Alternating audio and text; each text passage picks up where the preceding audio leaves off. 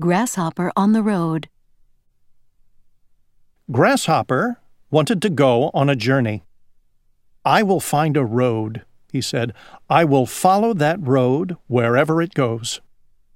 One morning, Grasshopper found a road. It was long and dusty. It went up hills and down into valleys. This road looks fine to me, said Grasshopper.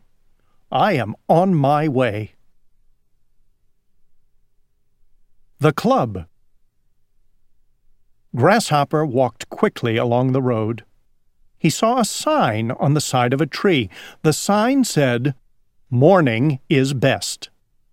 Soon, Grasshopper saw another sign. It said, Three cheers for morning. Grasshopper saw a group of beetles. They were singing and dancing.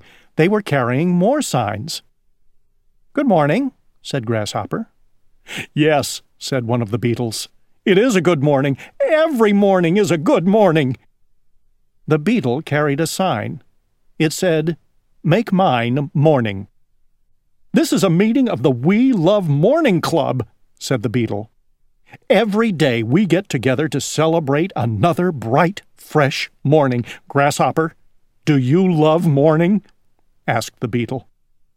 Oh, yes, said Grasshopper. Hooray! shouted all the beetles. Grasshopper loves morning. I knew it, said the beetle. I could tell by your kind face. You are a morning lover. The beetles made Grasshopper a wreath of flowers. They gave him a sign that said, Morning is tops. Now, they said, Grasshopper is in our club. When does the clover sparkle with dew? asked a beetle. In the morning, cried all the other beetles. When is the sunshine yellow and new? asked the beetle.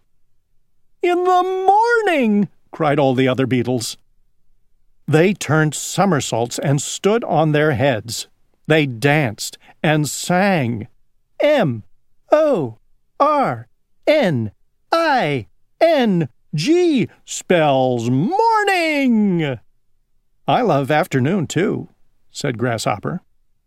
The beetles stopped singing and dancing. What did you say? They asked. I said that I loved afternoon, said Grasshopper. All the beetles were quiet. And night is very nice, said Grasshopper. Stupid, said a beetle. He grabbed the wreath of flowers.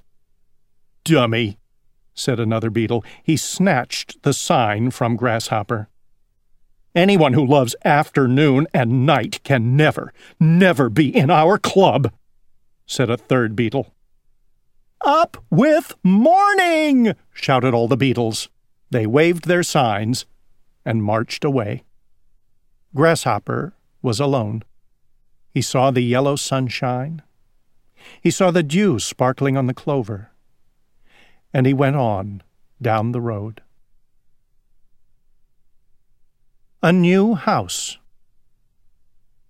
The road went up a steep hill. Grasshopper climbed to the top. He found a large apple lying on the ground. I will have my lunch, said Grasshopper. He ate a big bite of the apple.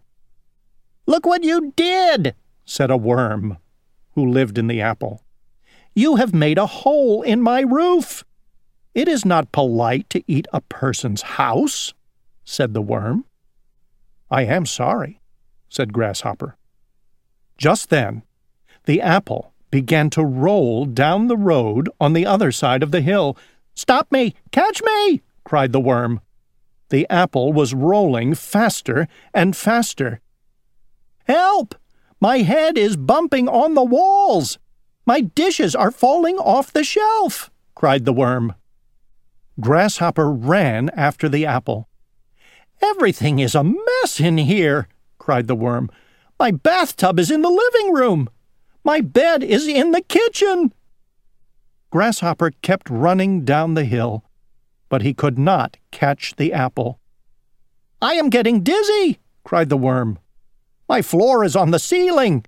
My attic is in the cellar! The apple rolled and rolled. It rolled all the way down to the bottom of the hill. The apple hit a tree. It smashed into a hundred pieces. Too bad, Worm, said Grasshopper. Your house is gone. The worm climbed up the side of the tree. Oh, never mind, said the worm. It was old, and it had a big bite in it anyway. This is a fine time for me to find a new house. Grasshopper looked up into the tree. He saw that it was filled with apples. Grasshopper smiled, and he went on down the road. The Sweeper Grasshopper saw a cloud of dust.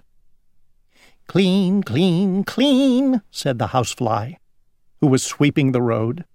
My broom and I will make this road as clean as can be. Housefly, said Grasshopper, the road is not very dirty. It is much too dusty, said the housefly. It is covered with stones and sticks and other nasty things. My broom and I will brush them all away. The housefly went on sweeping.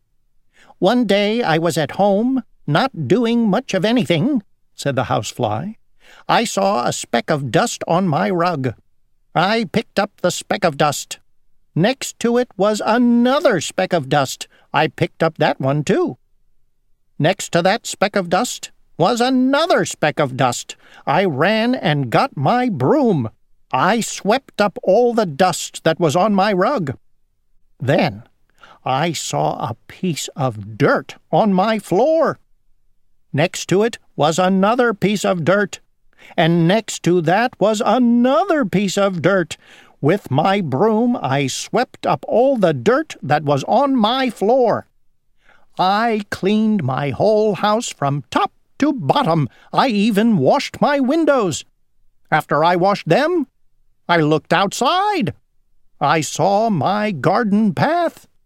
There were ugly pebbles on my garden path. I rushed outside with my broom. I swept all the pebbles away. At the end of the path was my gate. It was covered with mud and moss. I scrubbed all the mud and moss off my gate. I opened the gate and walked out onto this dusty, dirty road. I took my broom and went sweep, sweep, sweep up the road, said the housefly. You have worked very hard, said Grasshopper.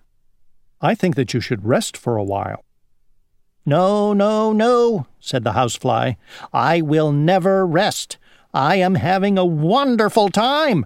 I will sweep until the whole world is clean, clean, clean. The dust was getting into Grasshopper's eyes. So he said good-bye to the housefly, and he went on down the road.